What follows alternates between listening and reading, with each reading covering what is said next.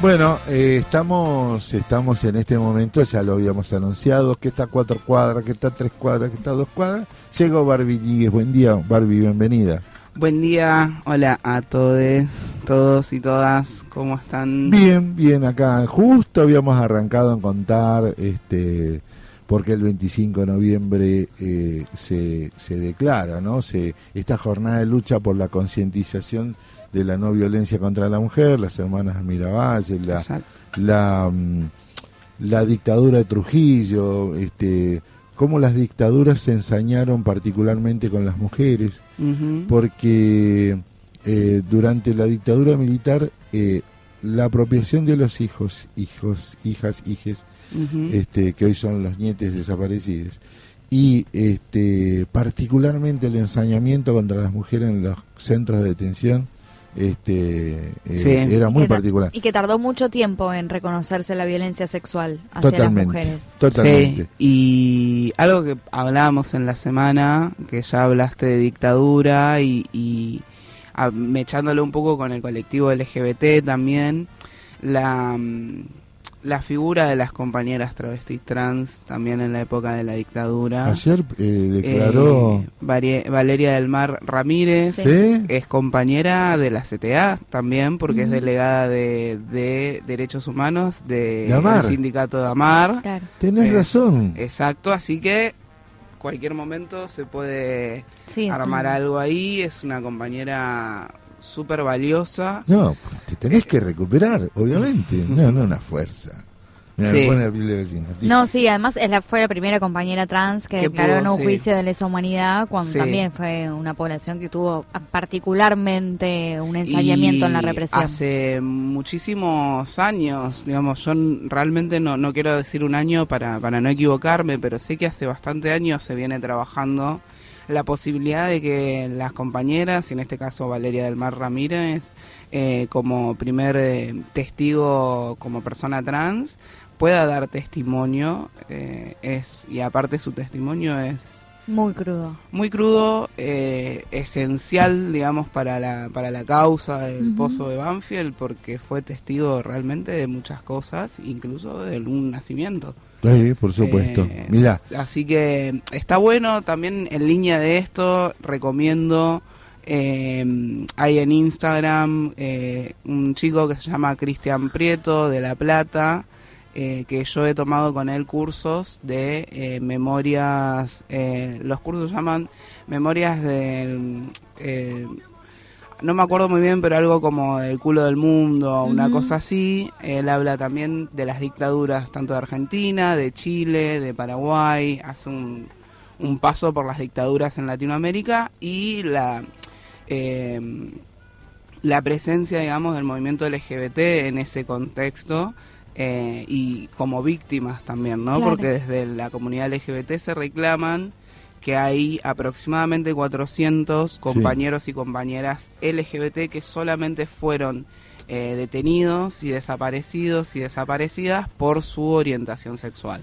Tal cual, tal eh, cual. Que esto encima lo dijo públicamente un, eh, si no me equivoco, un rabino, en un sacerdote, no me acuerdo bien, en un programa de televisión con Carlos Jauregui. Ya, exacto, me acuerdo. Eh, Escucha. Hay, hay información, hay material. Me encanta. Escúchame, justo antes, justo antes, eh, veníamos. ¿Qué pasó? Ah, porque estás con tus ojos, ¿qué tiene? Mis ojos están lastimaditos. Tengo orzuelo. Me agarró un ah, orzuelo. Tremendo. Fin de año. Sí.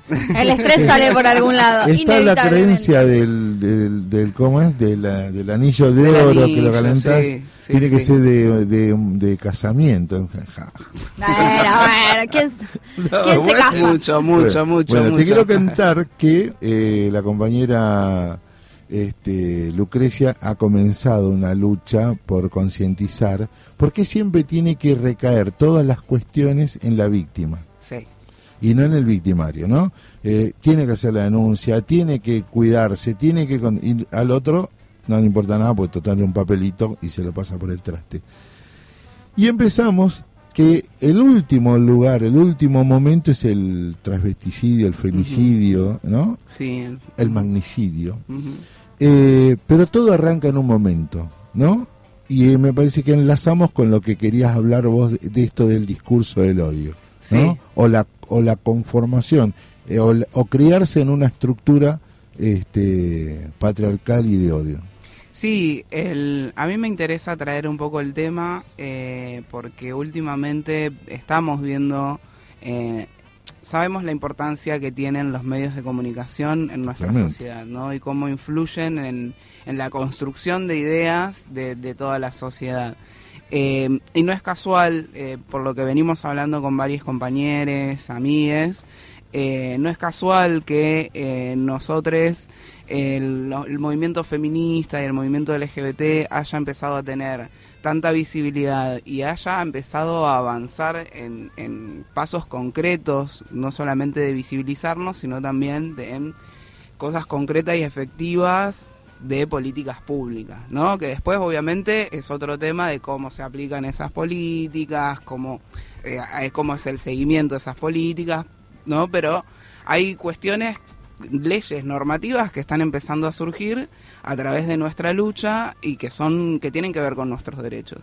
Em, uno de los de las grandes conquistas entre comillas fue lo del aborto, digamos, lo más grande y visible y masivo y cómo se instaló la agenda, ¿no? En el movimiento, ¿no? Entonces, eh, que traigo esto del aborto porque fue lo más visible donde pudimos ver las reacciones más directas de los movimientos de derecha, de los movimientos conservadores. Eh, pero ¿qué pasa? Esto pasó, se aprobó la ley, seguimos en constante lucha porque nos falta un montón eh, seguimos ocupando esos espacios, ¿no? Cada vez eh, vamos pudiendo tener un poco más de acceso o ingreso al empleo formal, a los espacios de, discusión política, de debate. Estamos cada vez y sabemos y somos muy conscientes de que incomodamos un montón eh, que es algo que también nos gusta incomodar. Eh, em, sabemos que incomodamos y también eso tiene sus consecuencias, ¿no? Eh, su castigo, entre comillas, por decirlo de una manera, social. Y justamente em, hacemos como un paralelismo, ¿no? De estos avances positivos y por el, el otro lado la eh, derecha que avanza con todo, ¿no? Que lo vimos por ahí en un en una instancia mucho más visible, más gráfica y concreta que fue el intento de, magnicidio a, Cristina Fernández de Kirchner. Ahí nosotros empezamos, tomamos ese caso y también empezamos a, vincularlo porque eh, como vos decías, el, la punta del iceberg es el femicidio, el travesticidio y en este caso el magnicidio. Eh, pero previo a eso hay un montón de otros eh, procesos, otras instancias y otros pasos, digamos, para, para llegar a eso, que es la parte que esa es la parte de que todos hablamos de la prevención, ¿no? De cómo prevenimos, cómo atajamos estas instancias de femicidios, travesticidios, ¿no? de llegar a este punto tan extremo. Em, y parte en esa prevención, la, responsabilidad la tenemos todos y todas como sociedad, pero sí los medios últimamente vienen em, implementando en sus programas televisivos eh, y demás voy a, voy a citar a un programa hoy en día que está teniendo un rating muy, muy alto y que por eso también nos preocupa, es Gran Hermano. Totalmente. ¿no? Sí, sí, sí, Donde Gran Hermano desde el primer momento hasta el, hasta el día de hoy vemos cómo todos los días o al día por medio podemos ver algunas eh, algunos comentarios, sí, algunas actitudes, algunas acciones que son violentas hacia las mujeres y hacia la comunidad LGBT. Digo, eh, ingresó cuando entró, mm, cuando se presentaban los integrantes del, programa para ingresar a Gran Hermano, una de las chicas que se presentó eh, se presentó diciendo que le daba asco la bisexualidad. Sí. Eh, ¿no? Otro se presentó diciendo que es TikToker, que sube videos a, TikTok y que es un poco homofóbico. Y que su personaje es un poco homofóbico y eso es lo que garpan la gente. Hace poco otro integrante de la casa dijo, eh, hay una integrante que es eh, María Laura, que es lesbiana, eh, parece que en un momento expresó que le gustaba o le parecía linda una chica, que esa chica justamente es como la novia, vamos a decir entre comillas, de este chico, cuando este chico se entera, lo primero que expresa es, esta persona, María Laura, debería dormir en el cuarto de los varones. Digo, eh, asumiendo o dejando a entrever que eh, esta persona podría violar, digamos, sí, a las compañeras porque bueno, toda la, estigmatización de... hacia las lesbianas, digamos. Sí, y la situación de Alfa respecto del acoso a, a Coti, Que, no es menor también hablar de las edades, digo, en este caso es Alfa haciéndole un chiste una alfa tiene como 60 años y el chiste iba dirigido hacia una chica de 20 años. Claro. O sea, Eh,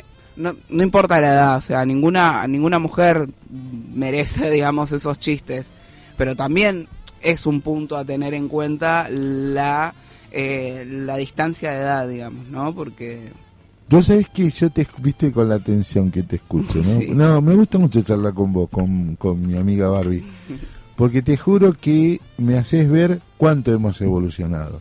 Yo en mi grupo de compañeros, en mi grupo de compañeros, no jodemos más con los chistes entre nosotros.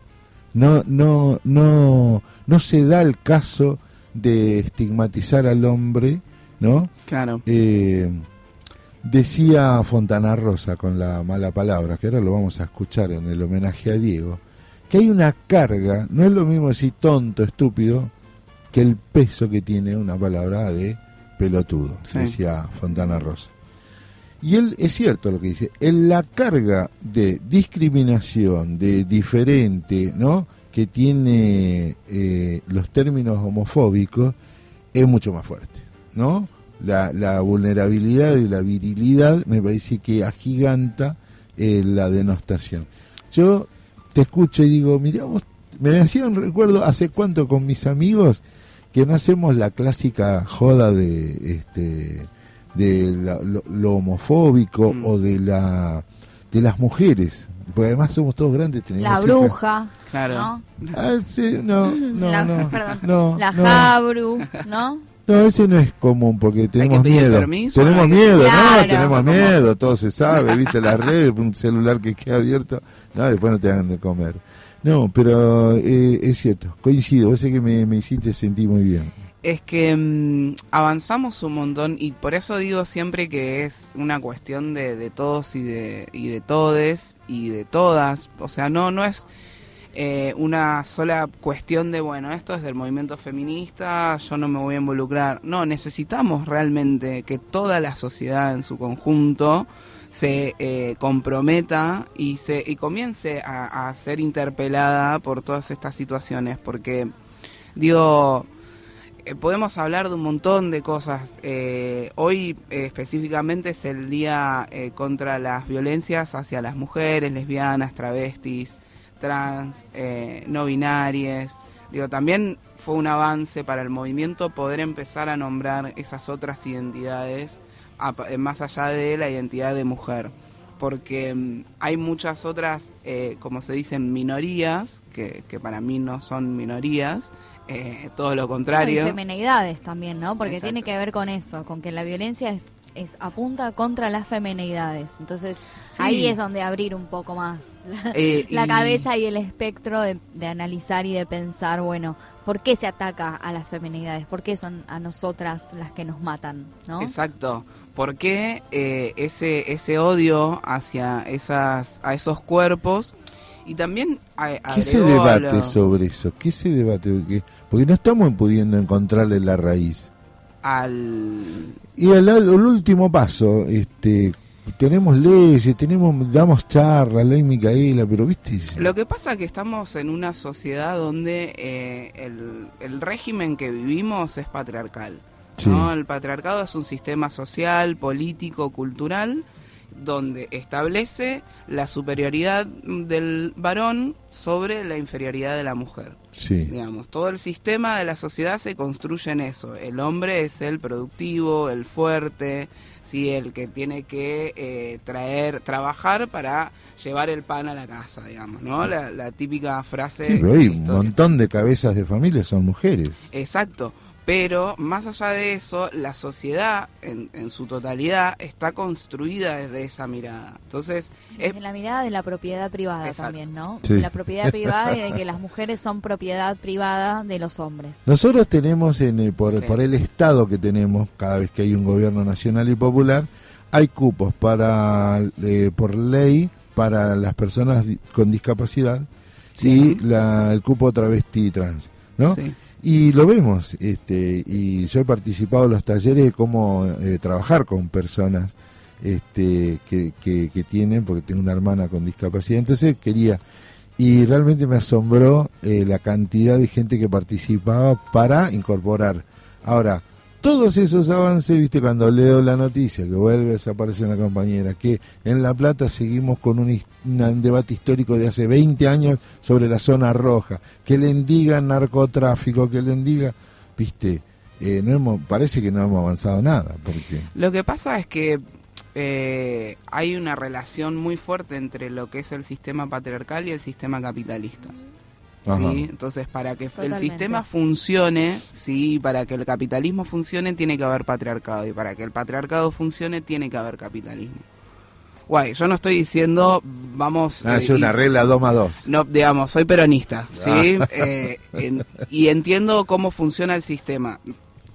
Me parece sí necesario que podamos reconocer cómo funciona el sistema y cómo se maneja otra cosa es cómo combatimos al capital, ¿sí? Cómo combatimos a ese capitalismo, que muchas veces tenemos que ser parte de ese capitalismo, que es el día, el que es quien lamentablemente hoy en día nos eh, nos da como sistema económico político mundial. Pero bueno eso no significa tenemos que, vivir tenemos que comer. Claro en que este haya cuestiones estructurales a discutir que lleven a una, a una transformación social de raíz que por lo menos permita que vivamos libres y en paz. No te vengas solo los viernes, cuando tenés, llamá, llamá y salí, porque te quiero contar, en Rusia sí. ayer se votó, no, lo comentamos ayer, se votó una ley para prohibir la publicidad que vincule al colectivo LGBTIQ+.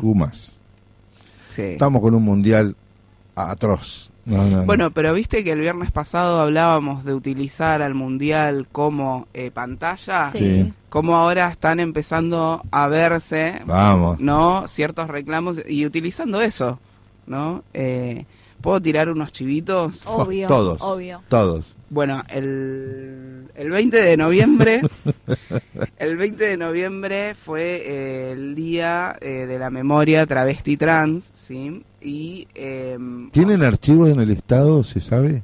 En el Estado todavía no. Ah, bueno, pero estás. Mm, hay algo. Eh, no, que está vinculado con el Estado y con lo sindical. Mira cómo está el operador, que hablen. Ahí va. Bien, eh, estoy buscando acá la información, sí, eh, les voy diciendo que pueden buscar en Instagram archivo trans Sí. Eh, muy, muy linda la iniciativa del archivo trans. Muy, muy importante. Es muy, muy interesante, muy importante. La verdad que lo súper recomiendo.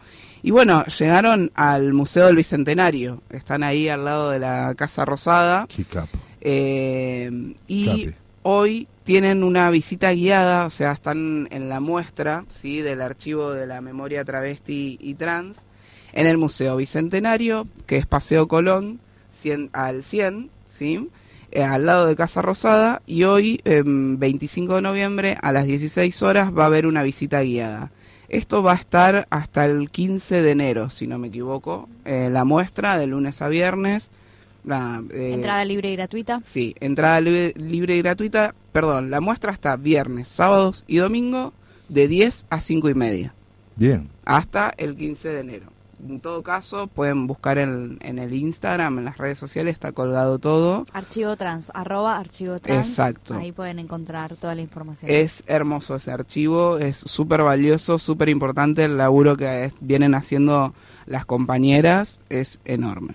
Barbie, qué lindo que vengas. Barbie, Barbie es nuestra compañera responsable del área de diversidad de AT Capital. Gracias por tu visita. Un enorme abrazo para toda la colectividad que hoy está en esta lucha y lo visibilizamos acá, en el agujero del mate.